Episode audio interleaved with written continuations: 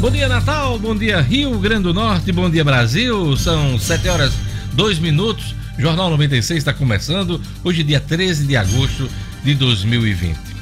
Olha, depois da chamada debandada na equipe econômica do governo federal, Bolsonaro, Maia e Alcolumbre, Maia, presidente da Câmara, Alcolumbre, presidente do Senado, defendem teto de gastos em pronunciamento no comecinho da noite de ontem em Brasília. Os chefes dos poderes se reuniram no Palácio da Alvorada, também com ministros e líderes e líderes do governo no Congresso Nacional.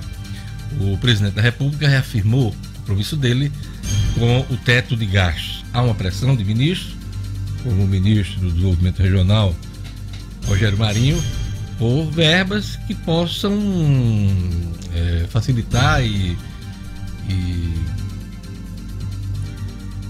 liberar obras, né? Obras tanto na área de infraestrutura como também é, projetos sociais. Então daqui a pouquinho eu vou conversar aqui com o Luciano Cleber para a gente repercutir essa declaração do Bolsonaro que está sendo recebida com uma certa, é, né? é, com certa desconfiança, porque há uma pressão muito grande hoje, não só de ministros, mas também de parlamentares do chamado Centrão. Centrão agora que tem um líder, mas só tem um líder do governo na Câmara, é o Ricardo Barros, que foi ministro da Saúde, deputado federal pelo Paraná, muito ligado ao ex-presidente Temer, Michel Temer, que está em missão no Líbano. Né? Então, hoje uma aproximação do presidente Bolsonaro com o ex-presidente Temer. E Ricardo Barros foi escolhido para novo líder do governo na Câmara. Então é isso. Ontem o Congresso derrubou cinco vetos presidenciais, também vamos trazer essa notícia aqui hoje. E a Covid-19, o Brasil tem 104 mil mortos e 3,1 milhões de casos acumulados. O Rio Grande do Norte bateu a marca das duas mil mortes. Gerlane Lima, bom dia. O IFRN autoriza retomada de aulas de forma remota. Bom dia, bom dia Diógenes, ouvintes, aos colegas de bancada. Pois é, Diógenes, ontem o Instituto Federal de Educação, Ciência e Tecnologia aqui do Rio Grande do Norte anunciou que vai retomar as aulas de forma remota. Essa medida foi anunciada em uma resolução publicada pelo Ministério da Educação e assinada pelo reitor, o professor Josué Moreira. Lembrando, Diógenes, que essa decisão do IFRN foi anunciada um dia depois daqueles protestos, né, que foram registrados, realizados por estudantes contra a intervenção da instituição e também pedindo o retorno das aulas. É, vídeos foram registrados, a gente trouxe a notícia aqui no Jornal 96, então esse anúncio foi feito após aqueles protestos. Ontem, inclusive, novos vídeos, o, o reitor registrou, ele mesmo filmou os estudantes fazendo um novo protesto de hoje no IFRN, ele que emitiu uma nota falando que aquilo ali não é protesto, não era pelo fim da intervenção ou pela volta às aulas, mas sim por questões políticas, enfim, ele emitiu uma nota sobre é, o assunto. A realidade, né, Fernando, é que o IFRN, o Instituto Federal do Rio Grande do Norte, vive uma instabilidade desde que o processo de escolha do reitor foi atropelado pelo antigo ministro Abraham Weintraub, né? Exatamente. A decisão dele, ele escolheu um outro, um outro nome que não foi o que a comunidade eh, estudantil e de professores do IFRN escolheu para dirigir uh, essa instituição tão importante para o ensino técnico federal aqui no Rio Grande do Norte, de grande tradição. Né? Então, essa instabilidade vai se manter até que tenhamos uma, uma definição desse processo. Esse processo está judicializado, né?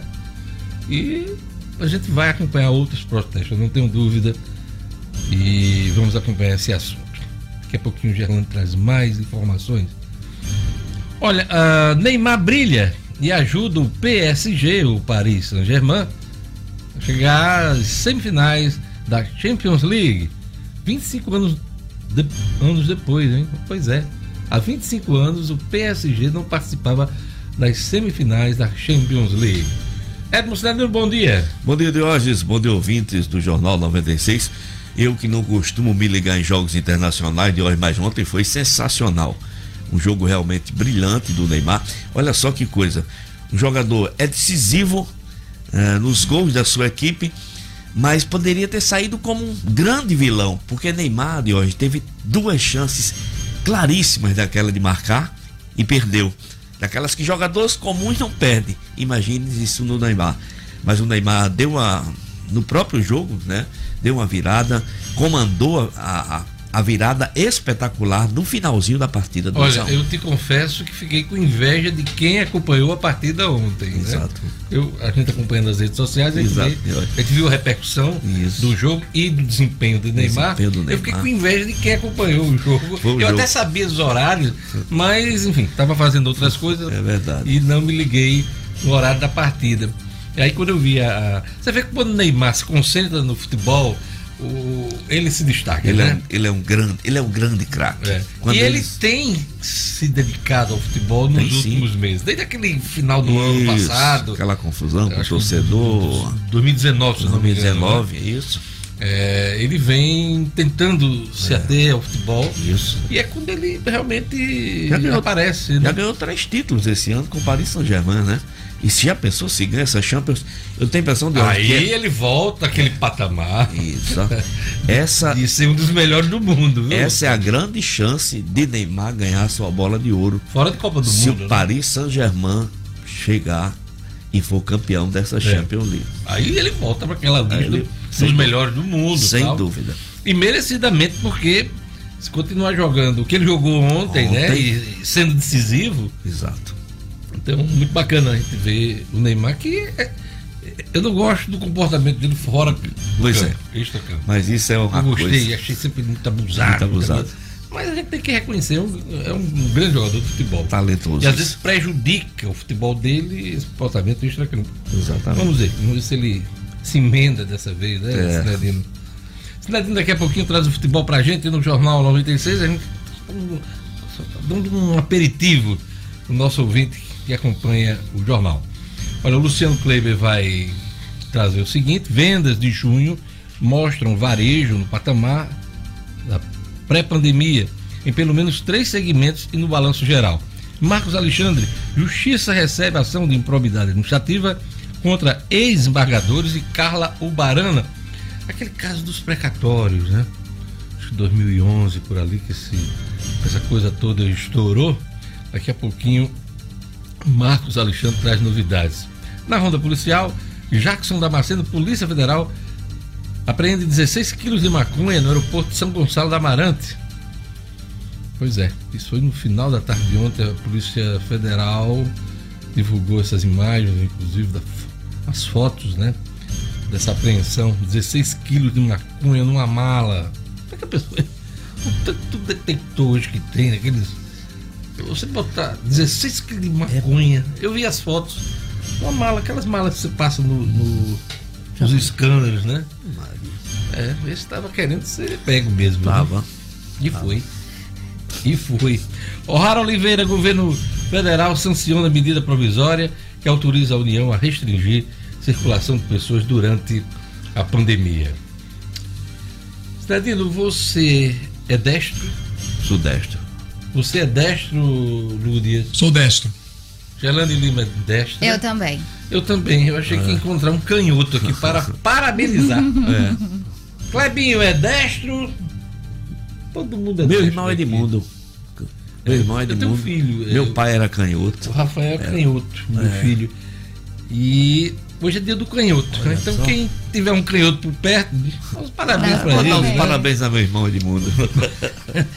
aperta com a mão esquerda atrás. assim, para marcar esse dia do canhoto, é, né? Dia do canhoto. E dia do economista. Olha aí, dia do economista. Queria mandar um abraço especial pro Denivaldo, do Cicobi. E ele ontem estava me lembrando do dia do economista. Que ele falou aqui, deixa eu ver aqui o que é que ele diz aqui. Ele me mandou isso ontem. Ele disse: Boa noite, meu amigo. Amanhã, dia 13, dia do economista. Minha primeira formação e a mais importante para minha carreira profissional. Então é isso aí.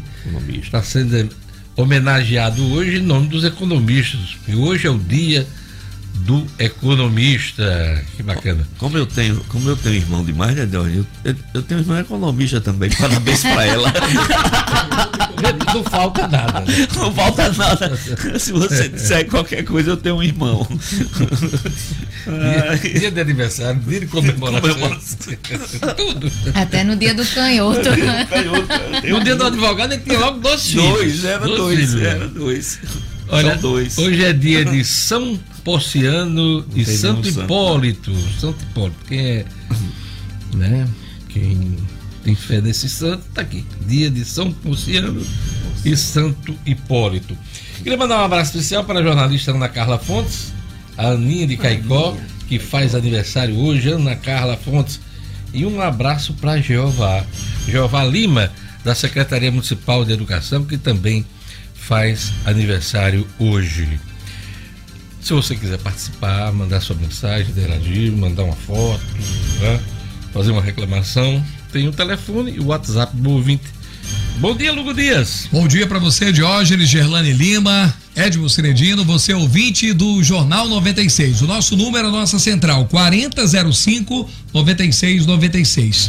A sua ligação para o 4005 9696. Sua mensagem de WhatsApp 99210 9696. 99210 9696. 96, Diógenes. Pois é, e quem é que já está acompanhando o Jornal 96 e dando sinal de vida no WhatsApp? Dando sinal de vida aqui no nosso WhatsApp, o Dionísio, lá em São José de Campestre. Não perde o Jornal 96. A Paula, a Paula que está em Nova Parnamirim. Abraço para Rosa, Dona Maria do Carmo, Adley, Amadeus, Ariane, Edvan e Ivan. Todos esses aqui em Sítio Pajuçara, São Gonçalo do Amarante.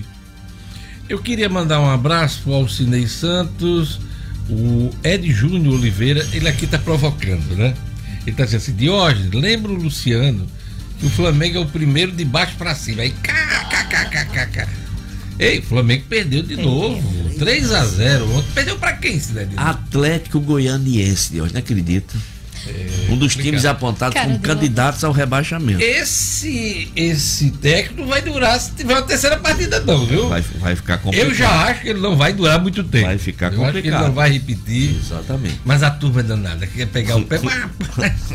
eu, Luciano Marcos Alexandre, sou flamenguista, eu, Lugo também. Eu não mudei de time, pô. me lembrei, né, Diogo? É, eu me lembrei que eu mudei de time. Mas eu sou mesmo, eu, tô, tá, eu sou fã do Flamengo de Jorge Jesus. Agora esse tal de cara, Domi não tá me. Os vou, vou, volto já pro Vasco. Tem até um novo. Lugdinho, Lugdinho. Tem até um novo hino aí do Flamengo, viu, Não sei se já mandaram pra você. Não, mandaram ainda não. Qual é o hino? É, é, eu, eu, depois eu vou procurar. Você paga aqui. e, vou procurar. É. Mais na frente. Porque agora, vamos para mais destaques na edição de hoje do Jornal 96. Lado dos presidentes da Câmara e do Senado, Bolsonaro garante teto de gastos. Tribunal de Contas do Rio Grande do Norte apresenta lista de inelegíveis para a Justiça Eleitoral.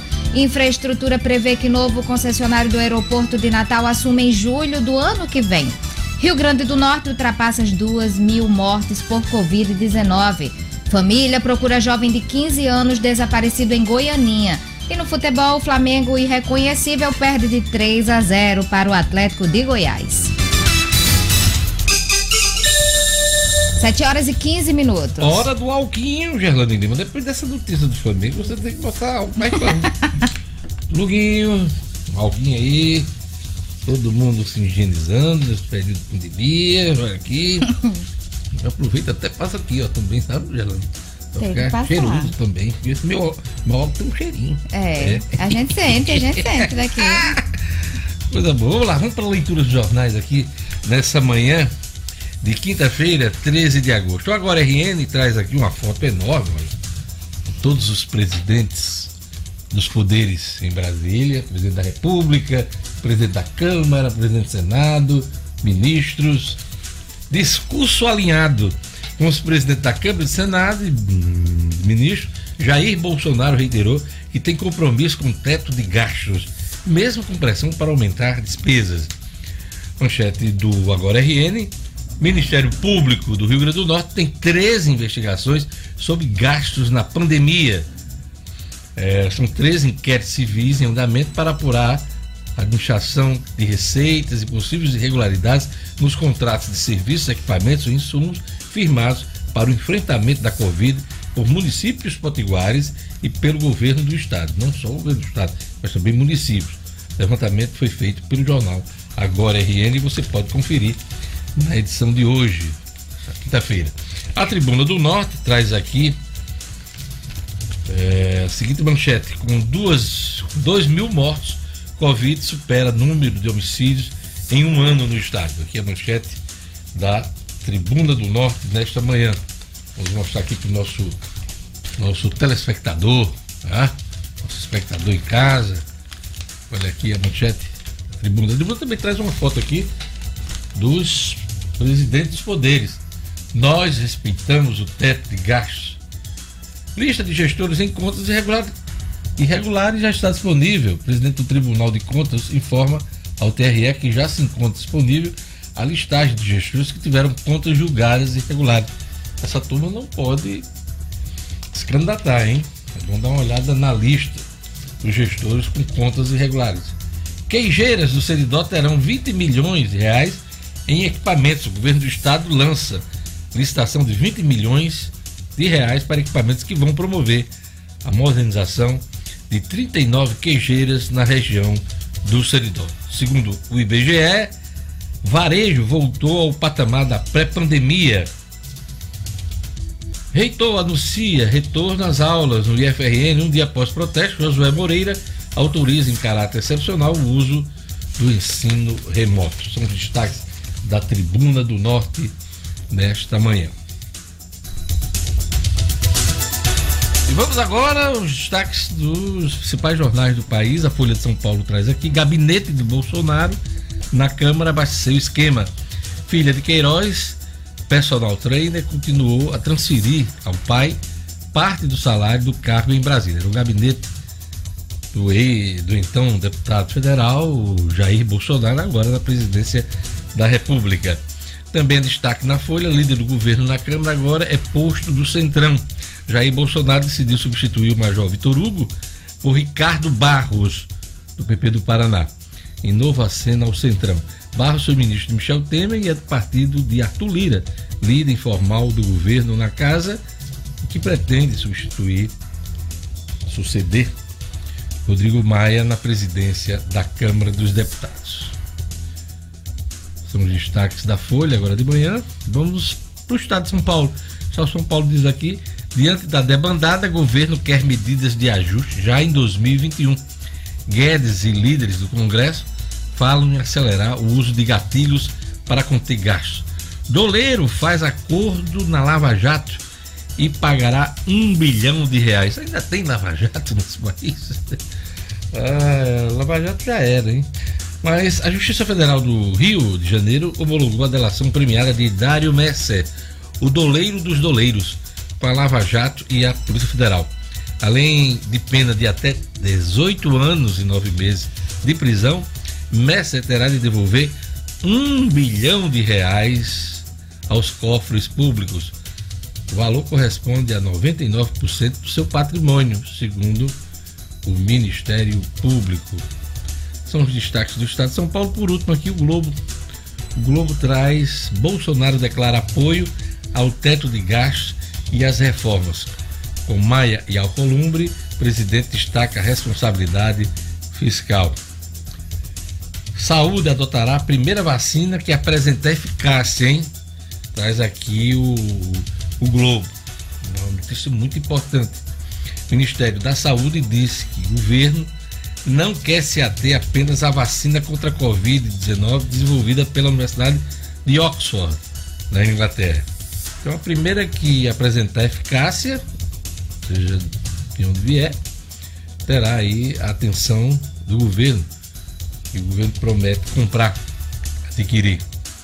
Uma boa notícia. E na parte esportiva aqui, o Globo destaca: Neymar brilha, PSG vira no fim e vai à semifinal da Champions. E Brasileirão, Flamengo sofre segunda derrota seguida com Dome 3 a 0. Botafogo e Flu empatam seus jogos. Foram os destaques dos jornais nesta quinta-feira. dia 13 de agosto.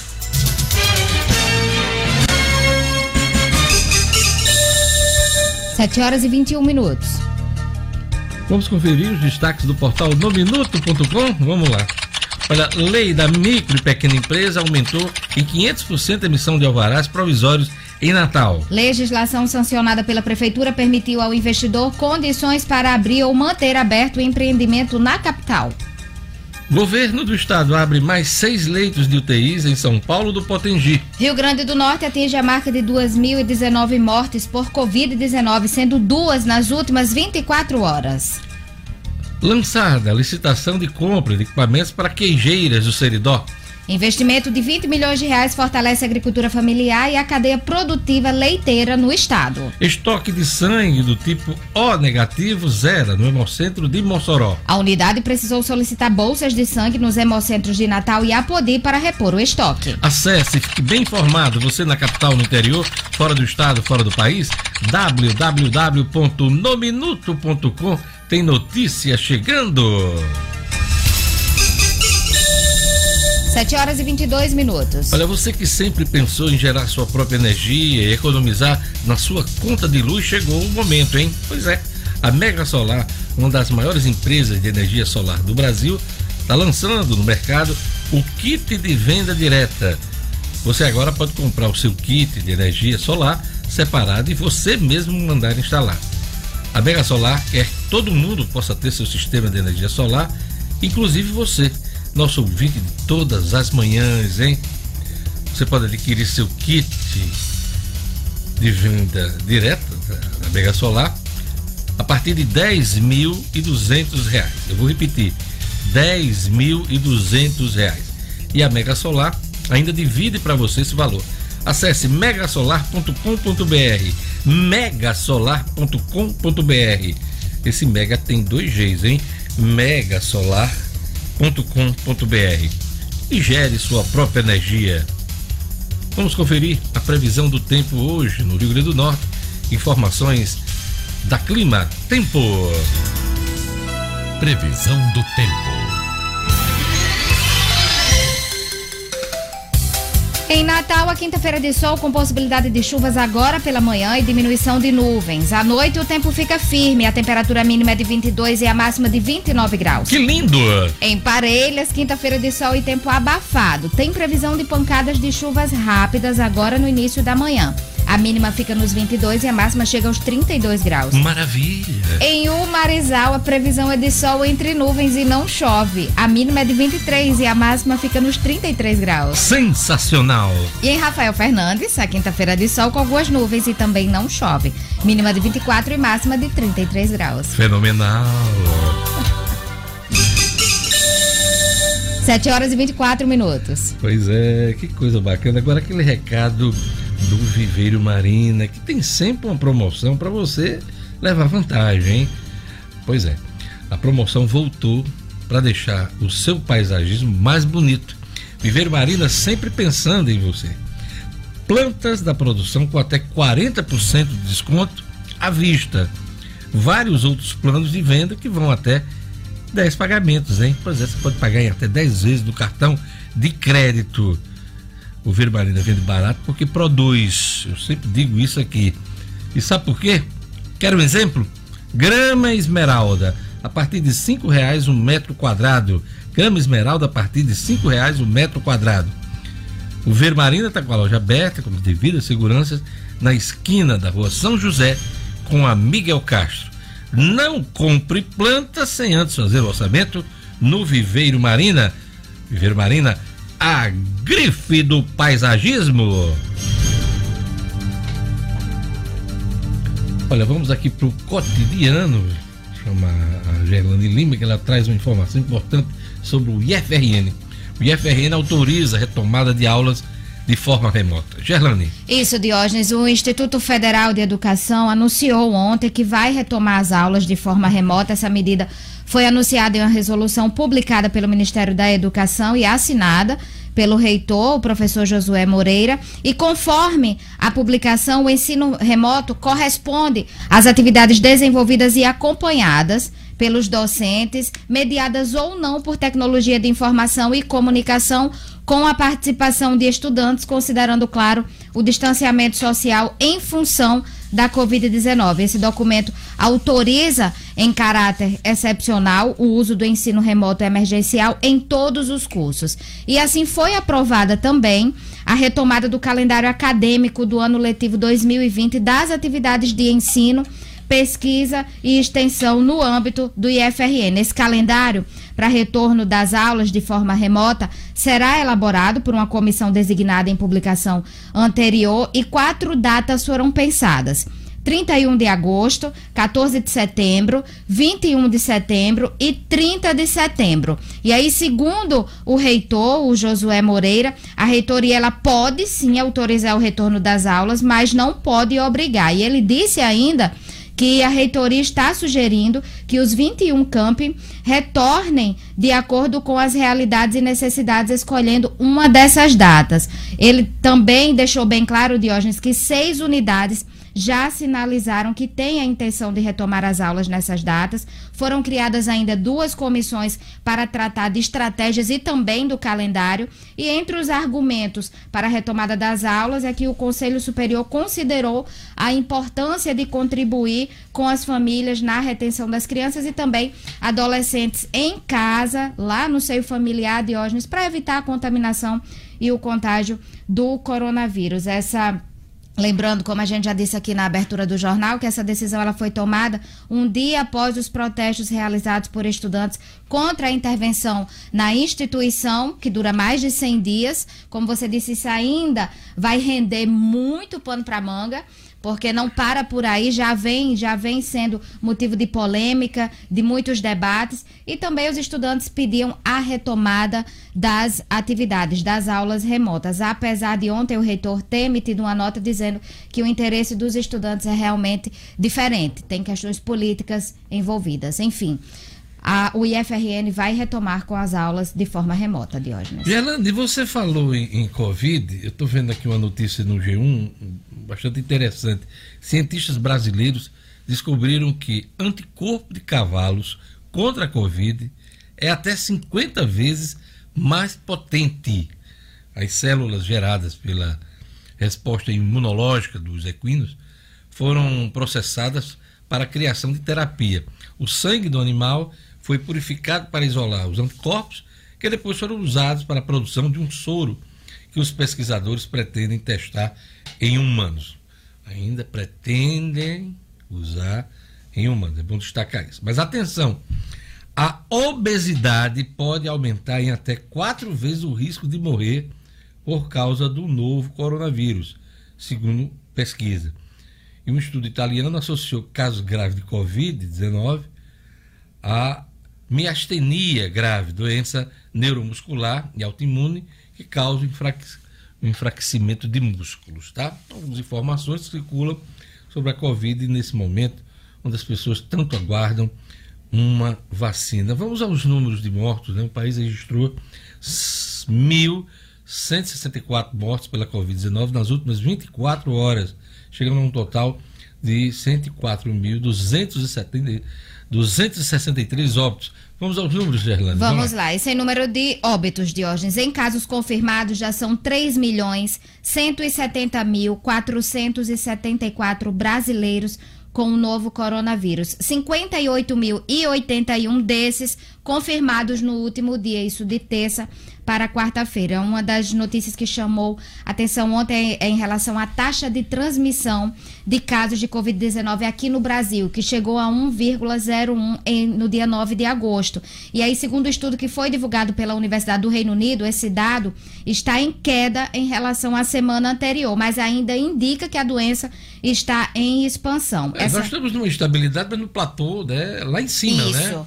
Isso, exatamente, Diógenes. Essa taxa ela inclui o Brasil na lista dos países com a pandemia classificada como estável ou crescendo lentamente, como você disse. É o platô subindo, crescendo lentamente. Isso no Brasil, Diógenes. Aqui No Rio Grande do Norte, é, ultrapassou as duas mil mortes por Covid. A marca chega exatamente cinco meses após as notificações do primeiro caso da doença, que foi no dia 12 de março. E de acordo com dados oficiais, são 2.019 mortes.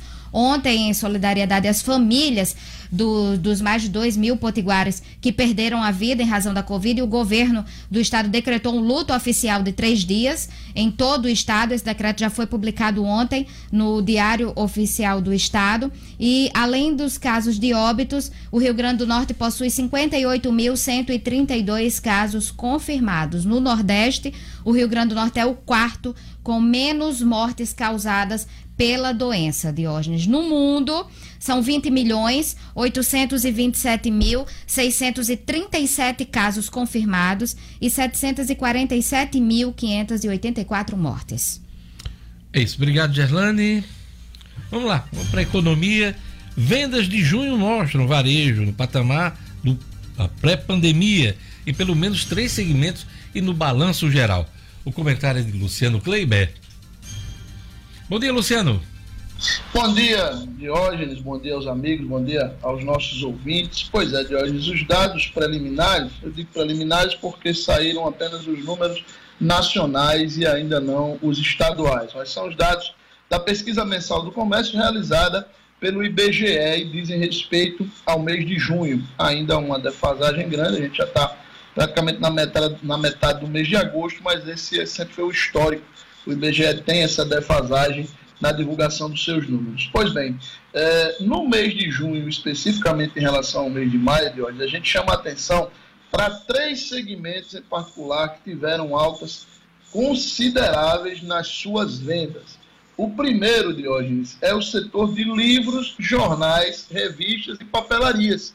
Veja só, parece que as pessoas estavam realmente com saudade de ir à livraria para pegar aquele livro físico e comprar. Tem também, claro, o movimento de papelaria com a volta dos escritórios tal. É, as pessoas foram em busca de materiais de escritório para a retomada. E aí, em junho, houve um alta em relação a maio de 69% nas vendas desse setor. Outro segmento também teve destaque em junho de hoje foi o segmento de tecido, vestuários e calçados. Foi o, o primeiro, o segundo segmento dos que não eram considerados essenciais a entrar em funcionamento, né? E aí tiveram esse segmento, esses três, né? São três setores dentro de um segmento, eles tiveram 53,2% de incremento de vendas, repito, na comparação junho com maio. Outro segmento que merece registro também nesse incremento é o setor de veículos e motos, né, peças e acessórios para veículos e os próprios veículos, as concessionárias crescimento de 35,2%. Isso tudo levou o nosso varejo em junho a registrar crescimento de 12,6% em relação a maio. No caso da comparação com fevereiro, ou seja, a comparação no, com o pré-pandemia, ainda há uma pequena retração de 4,7%. E aí, neste caso específico de comparação, neste ponto específico de comparação, a gente precisa destacar o segmento de móveis e eletrodomésticos, que em junho já teve um crescimento de 12,9% sobre os dados de fevereiro, e o setor de materiais de construção, com 15,6% também na comparação com fevereiro. Aí eu preciso fazer um registro, olha, especificamente no setor de materiais de construção. É um setor que a gente tem visto aí, quem é, tem lido, tem até em grupos de WhatsApp, a gente tem tido muita notícia de, de aumentos e até falta de alguns itens básicos. Por exemplo, Tijolo, não está fácil de encontrar tijolo nas lojas de materiais de construção. Areia, pedra, cimento. Quando se encontra, se encontra com preços até 30%, 40% mais altos do que se vinha registrando lá no início do ano, exatamente em virtude de uma alta demanda do chamado consumo de formiguinha, que é o consumo do, do consumidor diário, do consumidor das famílias especificamente, muito na esteira do pagamento do auxílio emergencial de 600 reais, Jorge. Olha, a infraestrutura prevê, Luciano, que o novo concessionário do aeroporto em São Gonçalo da Amarante assume em junho de 2021, Luciano Kleiber.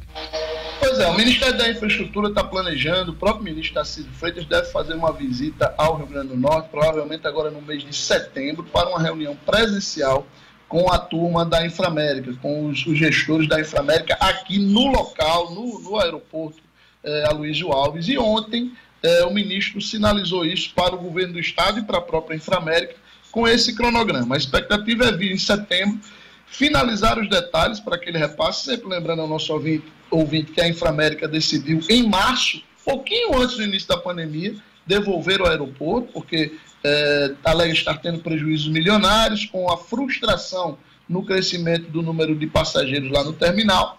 É, e aí agora a infraestrutura vai fazer um novo leilão dessa concessão. É, isso deve ser detalhado em setembro, entre setembro e outubro. A expectativa é que no início de 2021 haja efetivamente o leilão para que até julho a gente tenha um novo operador. E a torcida de todo o trade, de toda a economia do Rio Grande do Norte, é que venha um operador forte, de preferência de Diógenes, com raízes no mercado europeu de turismo, para que a gente possa finalmente ver aquele equipamento tão importante decolar, com perdão do trocadilho, aqui na nossa economia.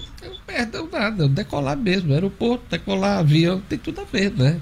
Olha, você falou na possível visita do Tarcísio Freitas, ministro da Infraestrutura ao Rio Grande do Norte, e eu lembrei aqui de chamar outro ponto aqui da nossa conversa, que é a questão dos gastos. Porque o Tarcísio Freitas, ao lado de Rogério Marinho, do Walter Braga Neto, da Casa Civil, e também do Luiz Eduardo Ramos, né, que também faz parte dos ministros do Palácio Planalto, essa turma é a turma do gasto, que está pressionando o Bolsonaro a gastar mais. E o Paulo Guedes está segurando as rédeas, deu as declarações polêmicas anteontem, que a gente repercutiu, e ontem teve uma declaração de apoio ao teto de gastos, não só do presidente, mas também do presidente do Senado, presidente da Câmara, ministro, líderes. E a pergunta que fica, Luciano, quem vai ganhar essa, essa guerra? Historicamente, aqui no Brasil, a turma que gasta sempre leva vantagem. Pois é, Diógenes, é, é, essa, esse é o histórico, e aí a gente precisa registrar né, a entrevista que foi dada ontem, no mesmo dia, é, pelo Salim Matar, né, o, o, um dos que saíram do Ministério da Economia. Foi de matar, saiu, foi de matar. Foi de matar. Foi de matar. Né? Ele saiu atirando e saiu atirando basicamente na classe política. Né? Ele diz: olha, não querem desestatização porque ah, eles precisam alimentar o velho tomar lá da cá de cargos e um rio de corrupção.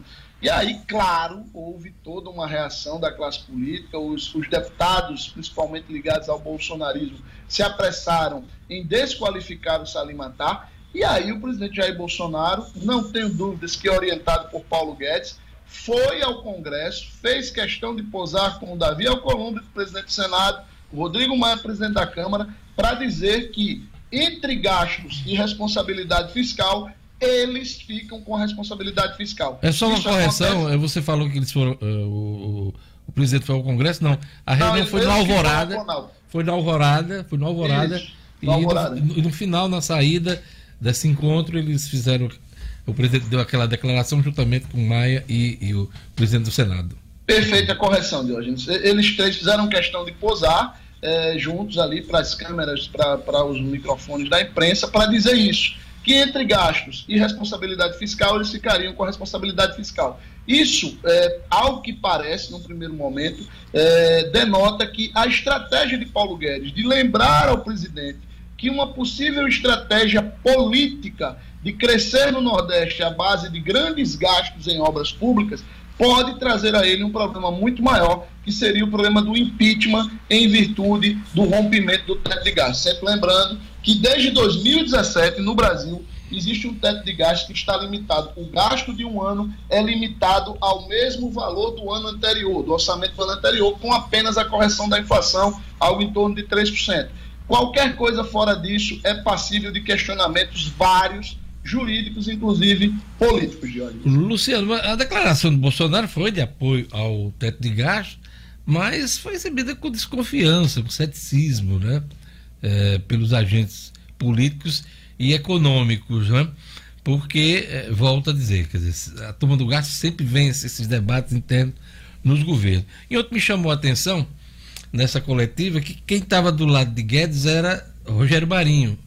Eles não chegaram nem a trocar olhares, mas um estava ao lado do outro. É, não sei se foi intencional, Guedes não falou ontem, né? É, só os presidentes dos poderes, o ministro Guedes, e se esperava uma palavra dele ontem, né? Mas ele falou tanto no dia anterior que eu acho que seguraram o homem para o homem não falar e não, sei lá, não colocar mais lenha na fogueira. A verdade é que o ministro Paulo Guedes está cada vez mais com cara de ministro, sem ser aquele super-ministro, posto Ipiranga, que se vendeu no início da gestão de Bolsonaro. Ele está enfraquecido. Essa é a percepção que a gente acompanha é, dos especialistas e do mercado, não é? Pois é, Jorge, e isso é muito ruim para o país, principalmente. Nunca é demais lembrar que se tem uma área que não vem recebendo críticas da imprensa de uma maneira geral é a área econômica do governo Bolsonaro. E ela é também a grande fiadora né, do, do, do, do, do próprio governo, né, da, da, da, política que o governo implantou, e ela, ela tem também uma, uma, uma importância fundamental no apoio que o presidente Jair Bolsonaro tem na classe empresarial. Então, Bolsonaro hoje vive um, um dilema muito complicado ele tem, claro, como político, a intenção de aumentar gastos para criar uma base, né, montar uma base mais firme, principalmente na região Nordeste, mas fica ali de olho nessa questão do, do, das metas fiscais. O enfraquecimento do ministro Paulo Guedes é claro, é óbvio, e está retratado no próprio definhamento da sua equipe, né? A gente comentou isso aqui ontem, foram, ontem foram vários nomes, e nomes Se eu não me engano, oito nomes, oito nomes. Oito nomes e nomes importantes, de hoje, nomes muito importantes. Não foram qualquer, não foram quaisquer oito, oito nomes, foram nomes importantes. Então é fato que o ministro Paulo Guedes hoje não tem mais nem de longe a força que tinha no, no início do governo. Outra coisa, está se consolidando nele uma imagem de, de ministro que não entrega o que fala, o que, o que promete. Por exemplo, o Globo hoje traz aqui uma listinha de coisas que ele cumpriu e deixou de cumprir cumpriu, a equipe dele, reforma da Previdência, acordo entre Mercosul e União Europeia, que ainda estão em andamento, desburocratização muito pouco. Aí coisas que não andaram, reforma administrativa, déficit zero, privatizações, reforma tributária e o pacto federativo, que a gente fala tanto aqui, mas não sai do canto, né, Luciano Kleber? Então isso é, um, é o resumo da ópera na economia brasileira nesse momento. Isso, e além de tudo, a gente preocupa, de hoje, porque eu não sei se você tem essa percepção, mas cada vez que eu vejo uma entrevista do ministro Paulo Guedes, eu sinto ele mais cansado.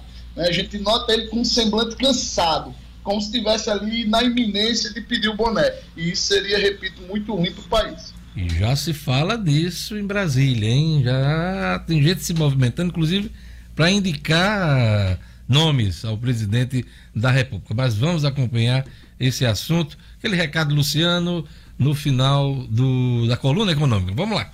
É hora de falar de uma rede potiguar que está se espalhando pelo Nordeste, presente na Paraíba, Pernambuco e Rio Grande do Norte. A Unifarma já conta com mais de 650 lojas. São farmácias nos grandes centros, nas pequenas cidades, nos bairros mais centrais e nos mais afastados. Ou seja, sempre onde o povo mais precisa. Valorize as empresas da nossa terra, são elas que dão emprego ao nosso povo e ajudam a nossa economia. Procure a farmácia amiga, procure as lojas da Unifarma. Lá você encontra conforto, atendimento personalizado e preço baixo de verdade. Eu garanto. Unifarma, uma farmácia amiga, sempre perto de você. Olha, a gente vai depois desse gritinho da nossa querida Ana Luísa, do Luciano é, o, é o fechamento do comentário feito por Ana Luísa. Aquele abraço para Ana Paula, para Ana Luísa. E Luciano, até amanhã com as notícias da economia. Amanhã, um grande abraço. A gente vai para um rápido intervalo. Daqui a pouquinho, Edmo Cidadino, teremos também a Ronda Policial com o Jackson, teremos também o Estúdio Cidadão com o Rara Oliveira e a entrevista com Carlos Eduardo Xavier, secretário estadual de tributação. Tudo isso junto e misturado aqui no Jornal 96.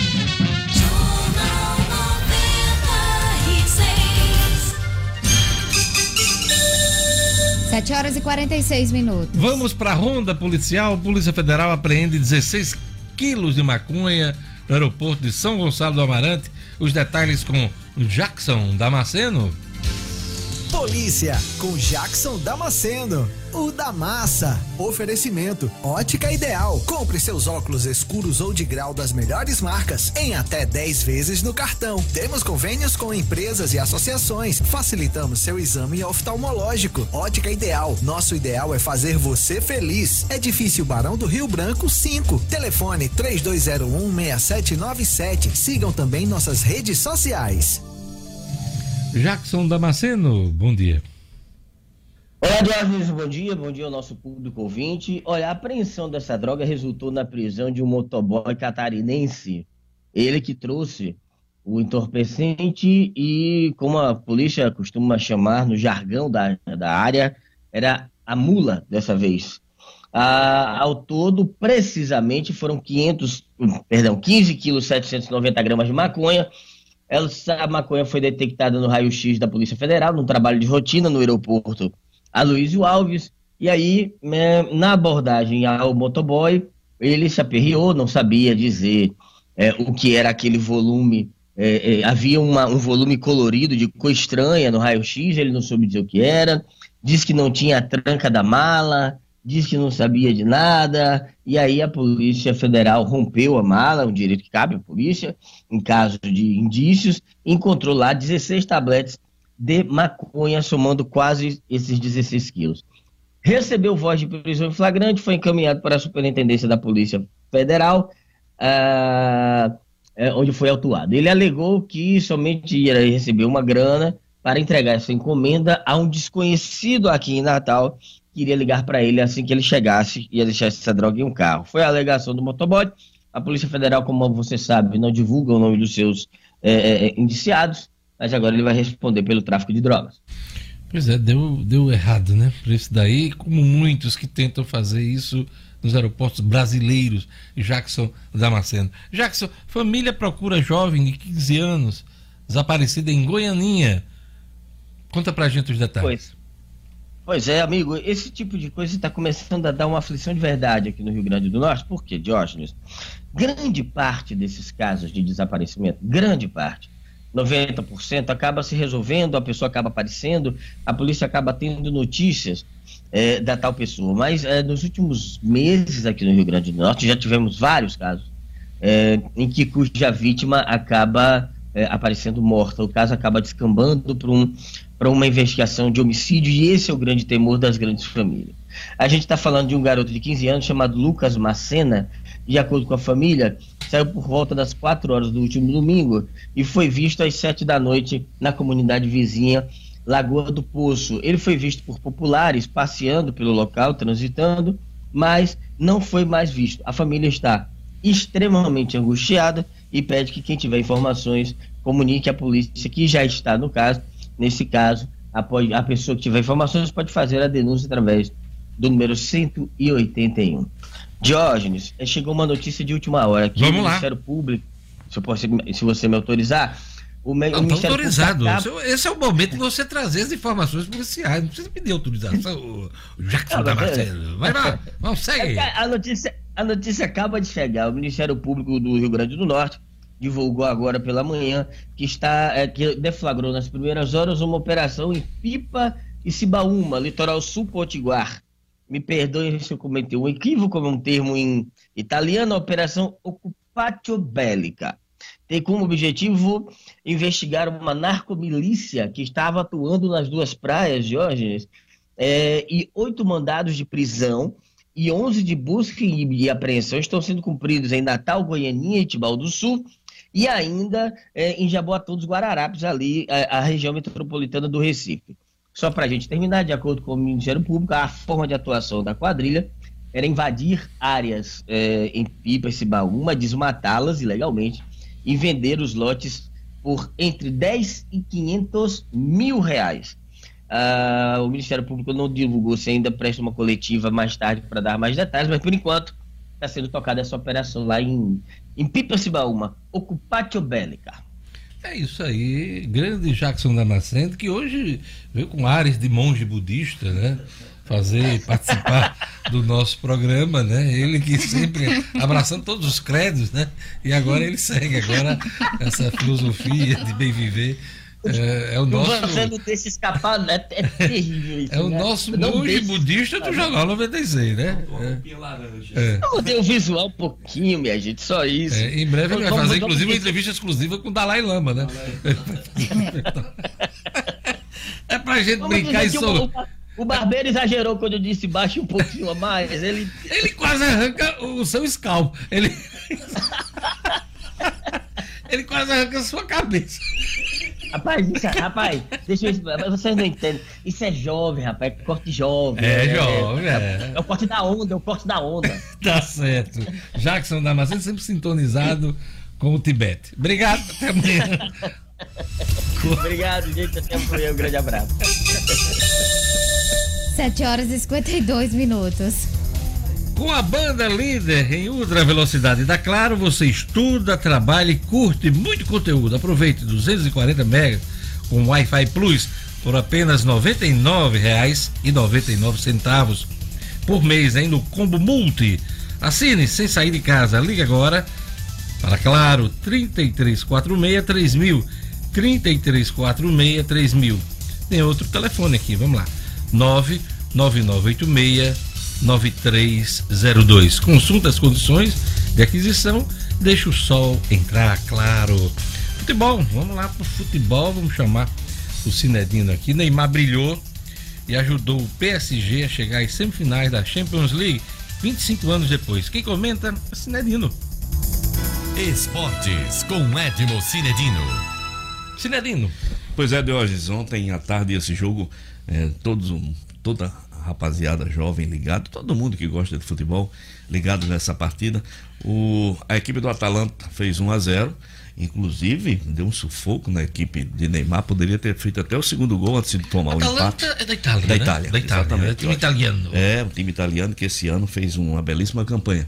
Então, Diógenes, o jogo já caminhava para o final. É, Neymar perdeu o pênalti, Neymar bateu falta, defesa espetacular do goleiro. Neymar bateu recorde de dribles nessa partida. Olha só, um recorde, recorde de dribles nessa partida. Foram 25 fintas que Neymar deu nos seus Coisa que ele gosta e sabe fazer. sabe né? fazer. Seis assistências, seis assistências, inclusive uma do, do gol, né? Quantas vezes uma- ele caiu no chão, Cidadino? Eu não vi cair nenhuma. Não, porque é conhecido também como cai, cai, né? Mas ele tá querendo jogar agora, Tá né? jogar, Não né? tá Tô- querendo mais cair. Não, tá. E realmente ele chamou a responsabilidade, mesmo perdendo os lances claríssimos de gol, Neymar continuou buscando o jogo, levando para cima. O segundo tempo com a entrada de Mbappé, ele teve um, um companheiro à altura e aos 45 Eles se dão bem, né? Eles muito jogam bem, né? Muito bem. É, Parece que Nenhum se dão... quis ofuscar o outro. Não, não. Porque, eh, Neymar gosta, às vezes, de criar caso, é, né? gosta. Mas o Mbappé não entrou na dele Não, e se dão bem, né? Exatamente. Eu acho legal isso Tudo aí. indica. Ele tinha um probleminha com o Cavani, né? Aparentemente tinha um problema com o Cavani, mas bom. E ontem, eh, quando o jogo caminhava para o final, eu já estava vendo o desespero do meu neto, que é fã do Neymar, quase cara de choro. Daqui a pouco a explosão dele, do meu filho e de todo mundo que gosta do, do Neymar. Foi já no finalzinho, Finalzinho, né? 45, a reação 44. 45, 44 e E 47. depois na prorrogação, né? 40, na, na, nos, Prorrogação não, acréscimos. nos acréscimos. Exatamente, hoje. Gol de Marquinhos, do, do, do, o do empate foi de Marquinhos. É, e, e o do desempate e da virada foi do Chopomotin, outro jogador. Como é o nome que, desse rapaz? Choto- Chopomotin. Ah, deve ser africano ele, né? Deve É, ser mas nome difícil, da, né, da Guiana. falar. É, treinar. é, é escrito, é esquisito o nome. Chopomotim. Chopomotim. Então, essa festa fantástica, né? O desespero se transformou em festa no banco do PSG. Tem torcida, né? De hoje na festa, quem faz são os jogadores e a comissão técnica. E realmente uma vitória espetacular da equipe de Neymar, que agora espera no jogo o rival no que sai do jogo de hoje, viu? De hoje. Hoje se enfrenta o Red Bull Leipzig da Alemanha contra o Atlético de Madrid do Simeone, que é um time muito chato de enfrentar. Quem vencer Simeone é o enfrenta- técnico, né? Exatamente. Um grande zagueiro da Argentina. Grande né? zagueiro, grande zagueiro. Amanhã teremos Barcelona e Bayern de Munique, né? A outra semifinal. E no sábado, o Manchester City contra o Lyon. Interessante, né? Nessas quartas finais, o pessoal não leva muito a sério o futebol francês. Olha a força que, que o PSG deu ao futebol francês. O Lyon, duas equipes da França nas quartas de final da, da Champions League. Eu acho que isso não acontecia há 25 anos, não, mais do que isso. Viu? Então, é isso aí de hoje. Grande vitória do PSG. E do Neymar. vamos ficar de olho, porque, como você disse, se o Neymar conseguir, junto com o Mbappé e os demais, claro, é, levar o PSG para uma final da Uhum. Champions e o PSG ganhar, Neymar, ó, o Ele, cartaz dele vai lá para Isso. cima, hein? ele e o Mbappé vão estar certamente na lista dos três, viu? Com certeza. que ele estar. perdeu, o Neymar perdeu já uns 3 ou 4 anos, né? Exatamente. os Três Desde a última Copa. Isso. A Desde a última última Copa, foi- ele, ele é, sumiu do mapa. sumiu do mapa dos E só foi, principais. só foi crítica, né? É, do lado dele, né? Muita coisa, muita coisa ruim aconteceu com Não ele. adianta falar em crítica, o Flamengo é reconhecível. Irreconhecível. Né? 3x0 pro É Atlético Goiás. O, o, o, o estranho desse jogo de hoje né, é que o, o Home, Home o, o Dome Torrent disse que não ia mexer na equipe. Domenech Torre. É, aí de repente ele entra com três zagueiros. Lugo, você entendeu aquilo? Ele entra com três zagueiros, com Rafinha no banco, de Arrascaeta no banco. Complicado. O time não se encontrou. é, tomou três gols do Atlético Goianiense, que teve chance até de fazer mais, teve gol anulado e tudo, mas foi, foi bem anulado. E uma derrota absolutamente surpreendente. Nem o mais otimista dos atleticanos esperava essa vitória, nem o mais pessimista dos flamenguistas sonhava com esse resultado negativo. Laerte César, aqui, nosso ouvinte, no YouTube, tá dizendo assim: de olha, foi você começar a torcer pelo Flamengo e tudo começou a dar certo. a dar certo. A dar certo. o Flamengo. Deu certo pra ele, que não, não, que gosta. é isso, Laerte? Mas, Pelo amor de. Deus, eu sou, eu sou flamenguista. Flamenguista, né, Diogo? Então, Deus, dos outros. Cara de Lugo. Lugo, pelo amor de Deus. Não, essa cara sua de ceticismo, de desconfiança, eu não gosto. Deus, ontem, ontem aconteceram mais três, mais quatro, mais cinco jogos, né? É, o Atlético Paranaense, o outro líder, venceu o Goiás de 2 a 1 O Atlético Mineiro venceu o Corinthians, que é o outro líder, de 3 a 2 de virada, virada, o time de São Paulo, muito bem. Bragantino e Botafogo empataram de 1 a 1 O Bahia com o gol de cavadinha de pênalti do Rodriguinho, 1 a 0 no, no Coritiba. E o Atlético Goianiense 3 a 0 no Flamengo. Hoje teremos Fluminense e Palmeiras, Ceará e Bahia para completar a rodada de hoje na quinta. É, exatamente. Não. Fluminense e Bahia foi 1 a 1 O Fluminense e Palmeiras 1 a 1 Ceará e, ba... Ceará e... e Grêmio também 1 a 1 Hoje teremos Esporte e, e Vasco da Gama. Vasco Esporte, o jogo em São Januário. Vasco, meu ex. É, São Paulo e Fortaleza, Internacional e Santos completando a rodada de Meu hoje. ex-time, Meu ex-time. Ex-time é- É, é engraçado, né? Você. Nunca Vê pensei que ia ter o, ex-time. vê o ex-time. De hoje quer escutar o novo hino do Flamengo? Bota aí. Vamos lá. Vamos lá, peraí. Bota aí, Lugo. Lugo. O que é que eu sou sem Jesus? Nada,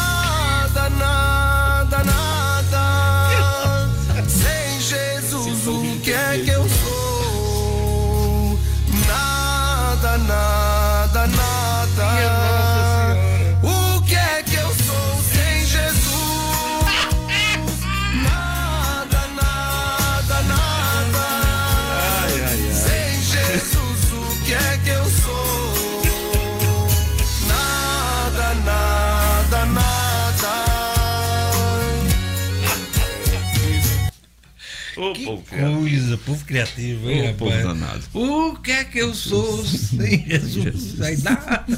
Que é isso? A cara de Marcos. O povo do Marcos Alexandre está horrorizado.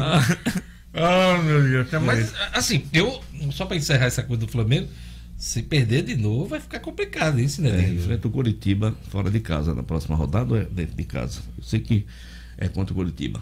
É complicado. É isso aí. Vamos embora, que estamos um pouquinho atrasados aqui Vamos no embora. tempo.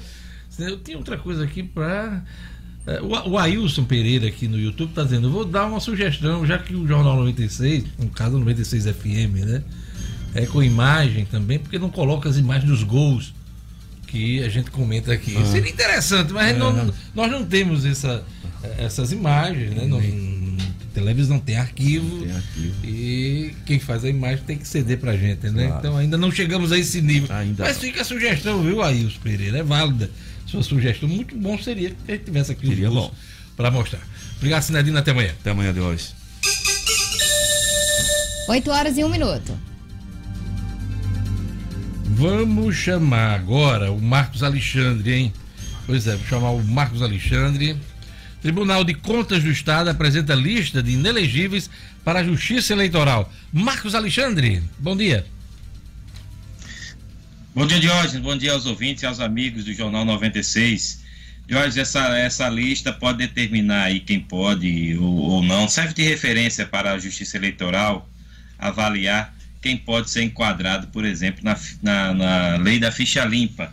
Né? O Tribunal de Contas tem essa lista de gestores, antigos gestores e, membros da, da classe política, da, da classe gestor da gestão pública, para é, membros que tiveram suas contas reprovadas né, pelo Tribunal de Contas do Estado. Então, o TCE elabora essa lista com membros e ex-membros da gestão pública e encaminha para a Justiça Eleitoral avaliar quem é que poderia ser enquadrado aí na lei da ficha limpa. E aí tem gestores públicos municipais, estaduais, federais, como o ex-vereador Dixon Nasser, por exemplo, o ex-vereador Edvan Martins, o ex-prefeito de Mossoró, o José Silveira, né, o Silveirinha, chamado Silveirinha, e além de, do ex-prefeito de Caicó também, entre outros nomes. A lista é, é, é extensa e geralmente... São quantos nomes, Marcos Alexandre, esse ano?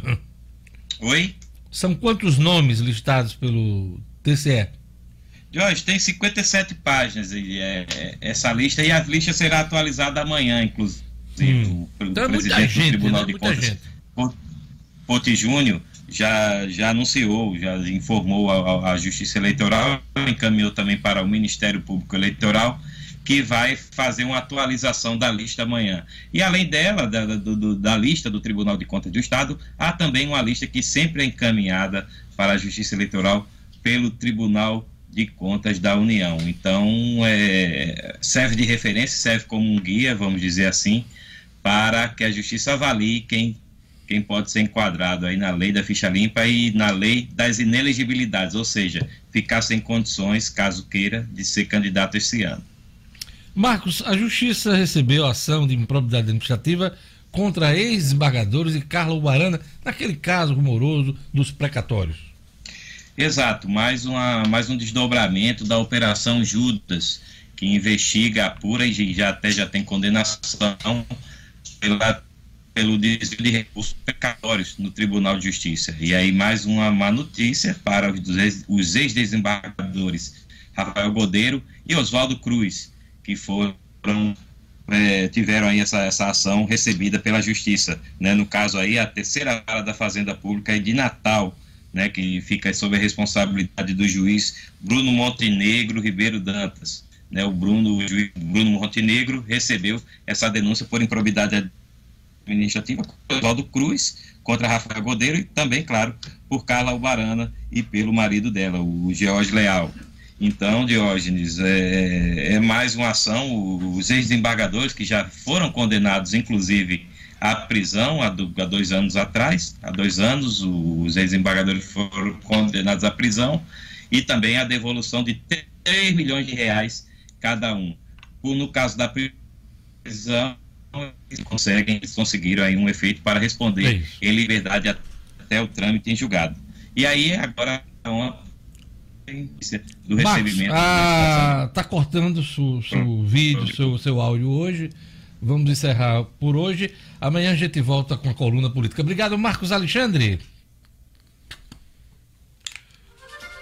Olha, o governo federal. 8 horas e 5 minutos. O governo federal sanciona a medida provisória que autoriza a União a restringir circulação de pessoas durante a pandemia. Os detalhes com O'Hara Oliveira. Estúdio Cidadão, com O'Hara Oliveira. Muito bom dia a todo mundo acompanhando o Jornal 96 e olha só. Foi sancionada pelo presidente da República, Jair Bolsonaro, a medida provisória que concede ao governo federal o poder de adotar medidas de restrição para a circulação de pessoas e bens, além de regular a manutenção de serviços por conta da pandemia. Porém, foi vetado o trecho que previa a isenção de impostos sobre produtos e serviços necessários ao enfrentamento da Covid-19. Ao justificar o veto, o presidente informou que a proposta do Congresso acarretava em renúncia de receita sem que estivesse acompanhada aí de uma estimativa do impacto orçamentário e financeiro. O Senado, como a gente noticiou aqui no Jornal 96, aprovou essa medida provisória no dia 16 de julho. O texto diz que os governos podem restringir viagens tanto nacionais quanto internacionais a partir de rodovias, portos ou aeroportos, desde que com autorização de órgãos de vigilância sanitária. Como prefeitos e governadores têm o poder de definir as próprias regras locais de isolamento social pelo entendimento firmado pelo STF, a MP prevê que a Anvisa vai ficar responsável por regular a locomoção internacional e interestadual, enquanto os órgãos estaduais de vigilância cuidam do transporte intermunicipal. Um outro detalhe da medida que tem força de lei é que ela também autoriza o governo, durante o período crítico da pandemia, a comprar insumos e a contratar serviços de empresas normalmente impedidas de negociar com o poder público. Conforme a MP, não será exigida a elaboração de estudos preliminares para fechar o acordo, mas a proposta faz uma ressalva. A contratação só poderá ocorrer se a empresa for a única fornecedora do bem ou serviço.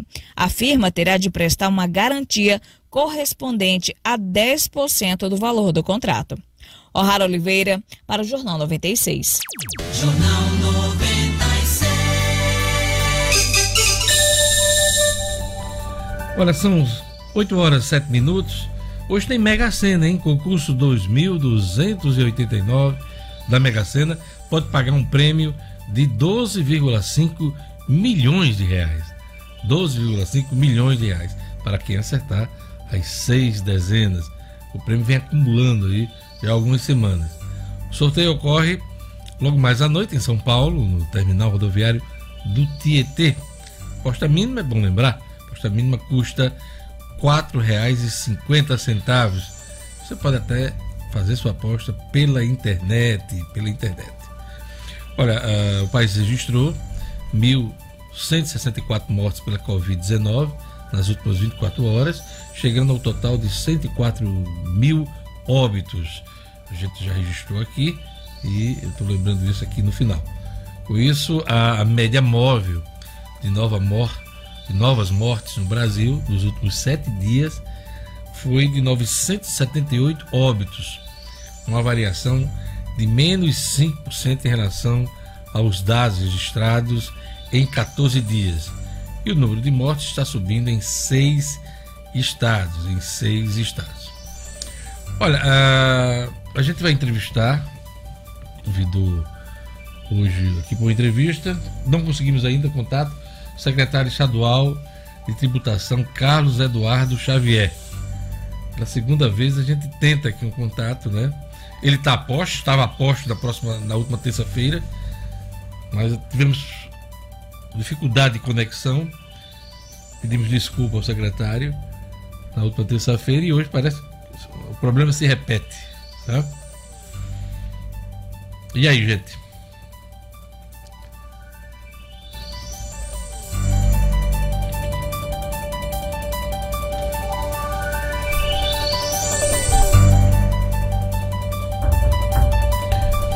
Vamos lá, vamos chamar agora o secretário de Tributação, Carlos Eduardo Xavier.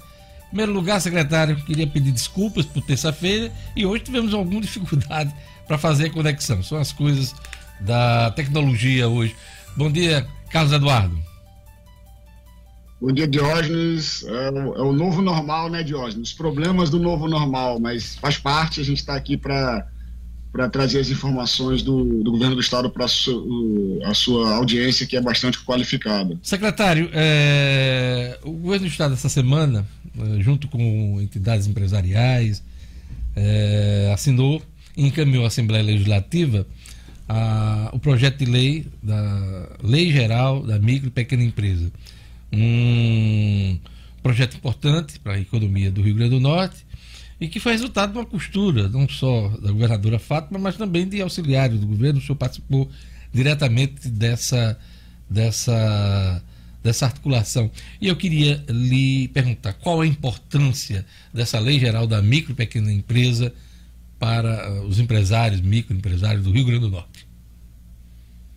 Diógenes, esse era um pleito né, do, do, do, do, setor produtivo, vamos dizer assim, aqui do Rio Grande do Norte há mais de 13 anos, desde a da Lei Complementar 123, que criou o Simples Nacional.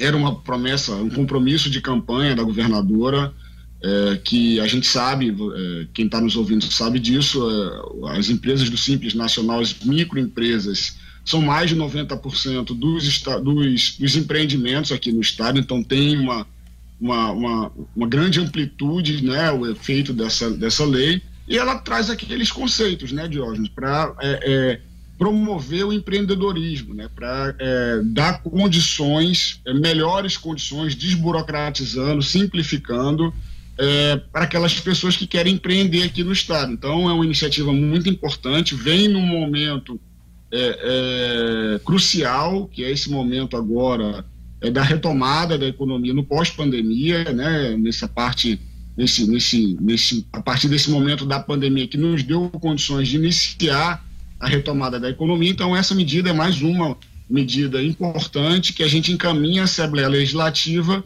para que o Poder Legislativo faça sua apreciação e aprove essa matéria que é fundamental nesse processo de retomada da economia do Estado. O que, é que o senhor poderia destacar dessa lei geral? Uh, um dos pontos importantes são compras exclusivas até o valor de 150 mil reais. O que é que o senhor pode destacar também?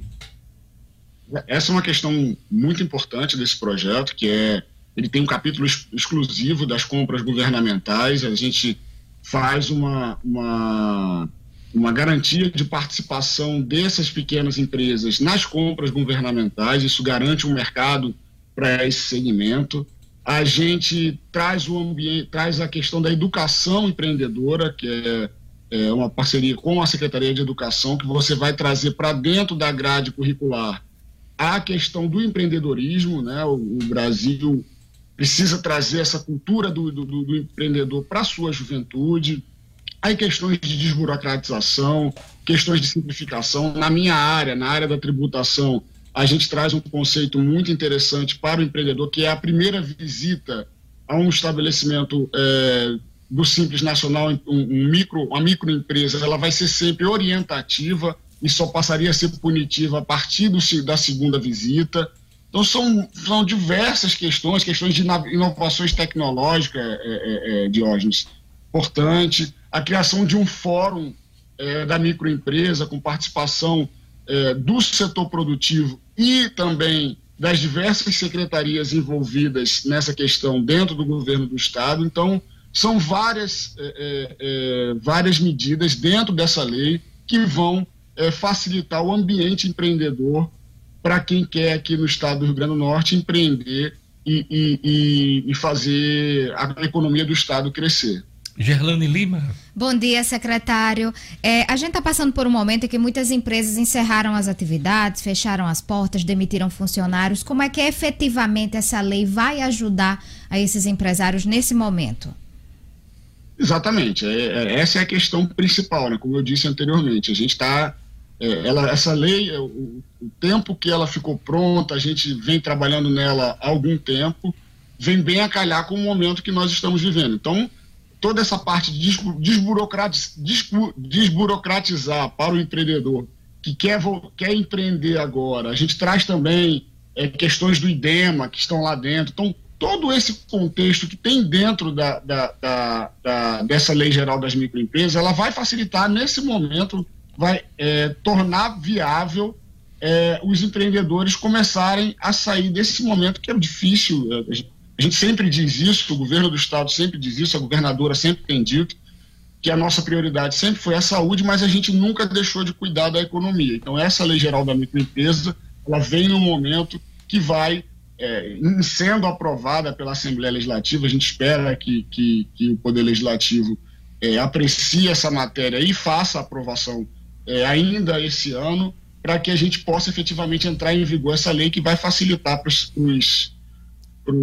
empreendedores nesse momento é, tão difícil que é esse, é, esse momento ainda da pandemia e o pós-pandemia. Secretário, me atendo à sua área, o senhor falou que a primeira visita, é, vamos dizer assim, dos fiscais da, da tributação será para orientar. Vai ter estrutura para a gente atender eh, de modo prático e de modo usual e regular os micro e pequenos empresários eh, nesse sentido, porque é mais fácil mandar o boleto da cobrança do que o camarada está devendo do que propriamente chegar aquele, aquela pessoa, aquele técnico orientando no dia a dia. Essa é a realidade. Mas eu queria que você explicasse para a gente como, como vai ser essa orientação por parte da tributação. É, isso dentro dos procedimentos da tributação é plenamente viável, Diógenes. Assim, não tô, a, a, lei não diz que vai, é, todos os contribuintes do Simples Nacional vão ser visitados para a tributação para serem orientados. Não é isso. A questão é a seguinte: em havendo um procedimento é, tributário em uma empresa do Simples Nacional, uma microempresa, é, ele vai ter primeiro a chance de se regularizar para após isso é, você aplicar qualquer tipo de penalidade. Então, essa é uma questão importante, Dionis. É você dá uma chance para o contribuinte, o microempreendedor, antes de qualquer tipo de atuação do fisco, ele ter é, essa orientação para fazer a sua regularização sem qualquer tipo de penalidade. Essa é mais ou menos isso que esse dispositivo diz, especificamente. Espero que funcione. Secretário, é, vamos falar um pouco de arrecadação. Ah, ontem a imprensa registrou aumento da arrecadação, melhora da arrecadação, desses meses aí de julho para cá, de retomada da economia, depois de um período aí das pessoas mais em casa. É, eu queria que o senhor trouxesse para a gente os detalhes dessa melhoria da arrecadação. Diógenes, é, eu, eu, eu, destacaria muito mais, é, aí o boletim foi nesse sentido, a melhora da economia, né, os indicadores da economia, que, consequentemente, eles se transformam em um valor maior de arrecadação, é, porque é por tudo que a gente viveu, né, Diógenes? A gente ainda está vivendo, na verdade, é, uma realidade de perda de empregos pela, por muita, muita, é, muitas pessoas perderam seus empregos, muitas empresas fecharam nesse momento, principalmente ali abril e maio. Maio foi um, um desastre do ponto de vista econômico aqui para o estado. É, e agora, em julho, a gente já vê indícios de que a, de que a economia está tomando o seu, o, seu, o seu fôlego novamente. E isso, obviamente, quando a, as coisas começam a acontecer, é, o comércio começa a funcionar, os serviços começam a ser prestados, retornam, retornam ao mínimo de, de, de, de regularidade, os números da arrecadação melhoram. Então, agora em julho, a gente já teve uma queda bem menor né, em, termos, em termos nominais do que os meses anteriores, é, se comparar com junho e maio principalmente. Então a gente já começa a ver que a nossa economia começa a se recuperar, assim como também, é, Diógenes, os indicadores sanitários, a gente tem essa, essa, essa situação hoje bem melhor, né, do ponto de vista de números de pessoas é, internadas por causa da, do coronavírus e também a, o número de óbitos ele vem reduzindo e isso se reveste nos números econômicos. Então, as notícias são boas.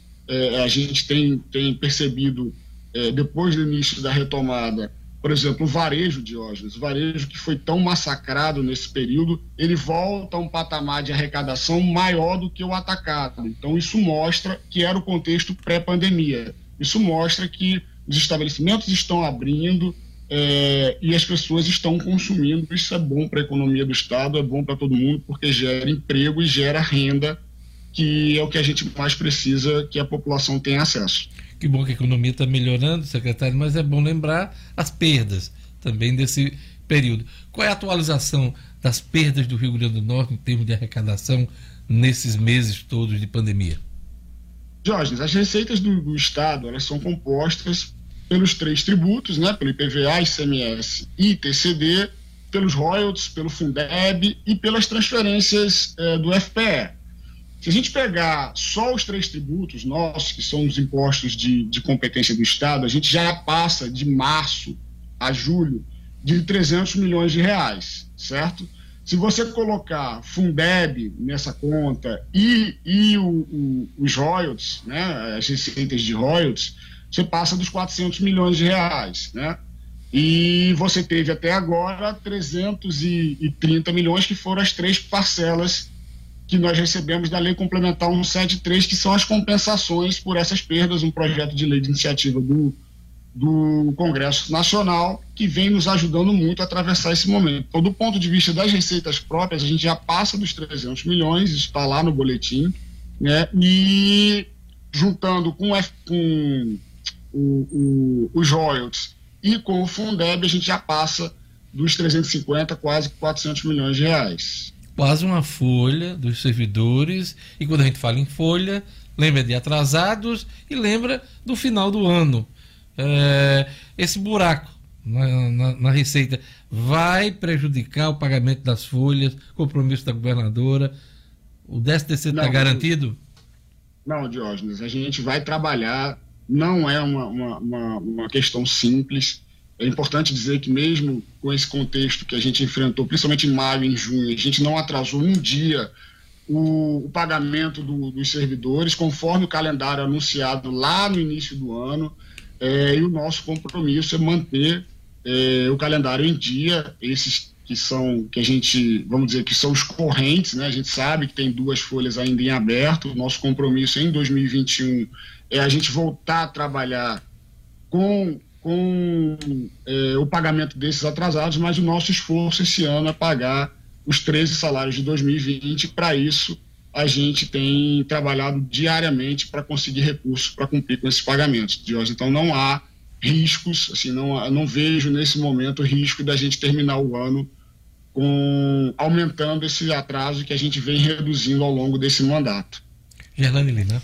Secretário, o senhor falou aí na questão dos indicadores que apontam um reaquecimento da economia e citou o varejo como um dos setores que contribuiu para esse reaquecimento. Os outros setores, eles apresentaram queda ou Não. se apresentam uma instabilidade? você precisa fazer duas comparações, Gerlane. É, a comparação com o que era antes né, da pandemia e uma comparação com os meses anteriores de pandemia. No contexto geral, você comparando julho com os meses anteriores, anteriores da pandemia, você não teve perda em nenhum, todos os setores estão é, se recuperando. Se você comparar com o período antes da pandemia, alguns setores ainda não se recuperaram plenamente. Né? A gente tem um setor específico que vem é, é, da economia que vem bem durante esse, esse, setor da pandemia, que é o setor de atacados. A gente lembra que, que ano passado a gente fez diversas modificações é, tributárias, dando condições para essas, essas empresas desse setor competir com empresas de outros estados, e a, o atacado ele vem respondendo bem nesse período da pandemia, mesmo com a redução da, da, da, da, da atividade econômica aqui no estado. Mas outros setores como combustíveis, ainda está tá abaixo do período pré-pandemia.